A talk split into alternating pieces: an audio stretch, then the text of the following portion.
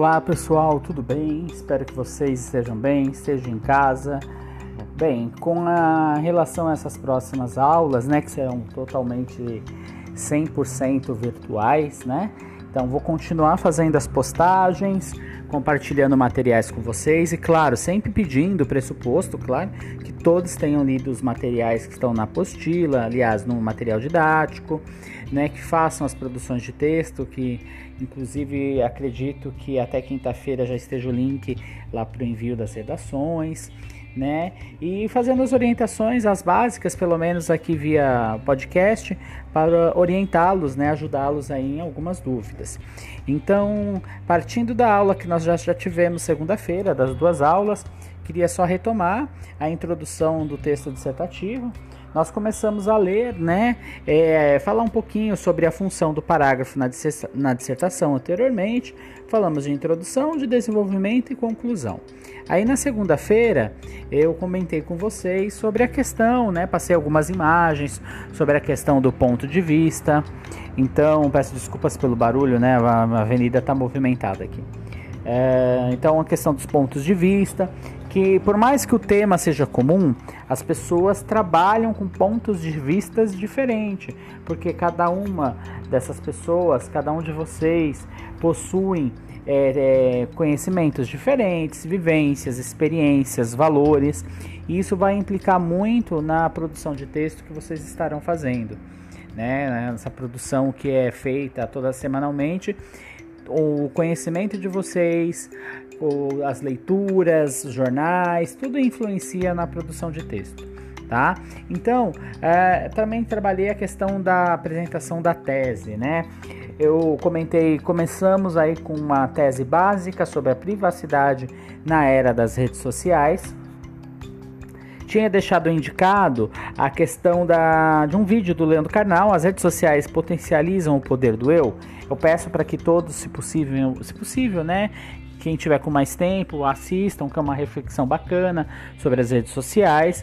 E também comecei com a música do Língua de Trapos, Infernautas, falando nessa necessidade do digitar, do controle digital, de trocar a vida fora da internet pela internet, né? E a partir daí nós começamos a ler algumas teses. Queria que vocês recordassem que essas teses eram bem simples. Então, por exemplo, o tema da redação a privacidade na era das redes sociais. Então, teses como: ah, não existe uma discussão a respeito da privacidade nas redes sociais. Ou, por exemplo, existe uma discussão a respeito da privacidade. Vocês comentaram comigo, eu comentei com vocês que eram teses bem simples, básicas, que eram furadas, porque não defendiam nada, eram bem vazias. A outra que nós comentamos também é sobre a invasão da privacidade nas redes sociais, era absurda então, a questão do absurdo, que é muito baseado em opinião, algo que é uh, absurdo para mim pode não ser para outra pessoa. Então, era uma tese furada também. Depois nós fomos seguindo, fomos comentando outros tipos de tese, até que uma delas dizia assim: é importante que o ser humano se conscientize a respeito da perda de privacidade causada pelas redes sociais. Então observe que esse é importante que ele se conscientize, é um tom moralizante. Nas dissertações, nós também não fazemos essa moralização, não defendemos algo, aliás, nós defendemos algo, mas não instruímos nosso leitor para que ele siga essa ideia né? Educar o leitor é errado. Então depois nós avançamos mais um pouquinho e começamos a falar de outras, digamos, teses um pouco mais desenvolvidas, como por exemplo, as redes sociais provocam a diminuição da privacidade do indivíduo. Essa era um pouco melhor, mas ainda não explicavam o porquê, como provoca. Então não tinha como desdobrar essa tese. Ou, por exemplo, o uso frequente das redes sociais leva o indivíduo a abrir mão de sua privacidade para garantir a conexão virtual. Aí eu até questionei, evitar o abrir mão, metáforas, né? Coloca, é, leva o indivíduo a perder sua privacidade mesmo para garantir a conexão, evitar um pouquinho, mas tinha uma que era um pouco melhor, né? Que poderia ser assim: o uso frequente das redes sociais como forma principal de comunicação, como meio externo, tende a levar o indivíduo a, a deixar acessível boa parte do seu universo privado para garantir a conectividade. Fator esse importante para seu pertencimento social atualmente. Então, por exemplo, com essa tese, eu conseguia desdobrar o meu, a minha tese em dois argumentos ou duas linhas de pensamento para trabalhar ao longo do texto.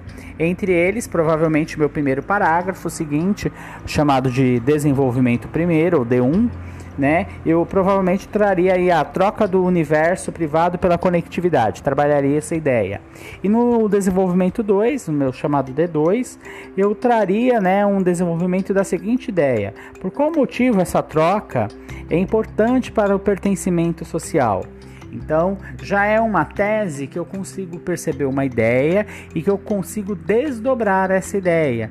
Inclusive, posteriormente, eu coloquei aqui para vocês é, que se eu fosse formular uma introdução, ela poderia ficar bem mais ou menos assim, né? Já uma tese e mais algo mais além da tese, claro, né? Porque a introdução não é só a tese, é a contextualização da informação também. Então, eu colocaria lá.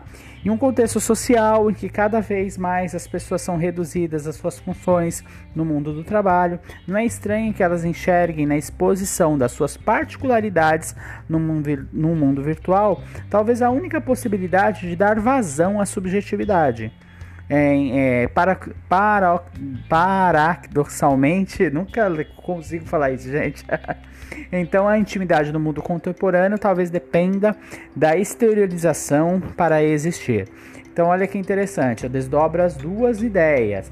É, eu enxergo a minha, minha particularidade no mundo, é, ela só é vista, só posso dar subjetividade a ela se eu publicar né? E essa exteriorização vai depender dela para existir.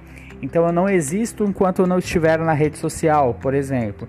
E claro, para existir na rede social, para ter ideia de pertencimento, eu preciso vender a minha privacidade, certo? Então, claro que essas teses elas poderiam ser trabalhadas no modelo Enem então, por exemplo, uh, trazendo um problema para ser resolvido, né? Por exemplo, quando o consumismo é atônica, até mesmo a intimidade passa a ter um preço. Nesse sentido, cada vez mais se estimula a sua exposição nas redes sociais, tornando os indivíduos os principais marqueteiros de si mesmo. E aí você veria, professor, mas como é que eu vendo essa ideia se fosse uma proposta de solução? Ah, teria que trazer uma solução para esse problema. É, como evitar que as pessoas vendam a si mesmas como marqueteiros? Ou como não estimular tanto a venda da privacidade, etc.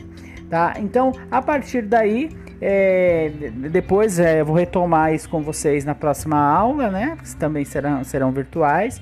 Lembrar a diferença de tema e tese. O tema será sempre o núcleo da minha redação, o conceito que eu vou trabalhar. E tese é o ponto de vista que eu vou defender, a partir do qual eu desdobro os meus argumentos. É, Lembre-se, você vai trazer aquilo que você pensa, a sua defesa de pensamento sobre um determinado assunto. É, lembrando sempre que sua tese pode ser favorável ou negativa. O que é uma tese positiva ou favorável? É aquela que você concorda com aquilo que foi, por exemplo, proposto na, na pergunta do tema, se foi uma pergunta, ou negativa, contrariando aquilo que você, digamos, colocou na proposta lá. Então, você acha que existe a venda da privacidade? Sua tese pode ser positiva, que sim, existe a venda, como pode ser negativa? Não, não existe a venda da privacidade na internet. Tudo bem? Após isso, nós vamos fazer uma atividade prática do material didático, a página 75, só para analisar algumas teses ou não, se vocês vão me dizer se são teses sobre o conceito de fake news. Desculpa, fake news não, sobre o conceito de pós-verdade. E depois disso, eu quero trabalhar a proposta de redação da semana, que é a mídia e a violência, informação ou banalização.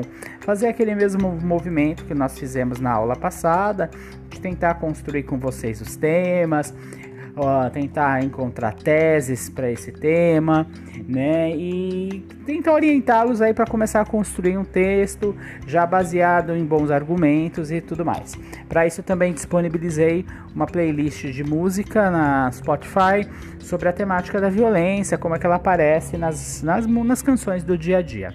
Tá certo? Então espero que todos vocês estejam bem, estejam se cuidando e logo mais estaremos juntos, se Deus quiser. Protejam-se, tá? E leiam os materiais, pratiquem a escrita, por favor.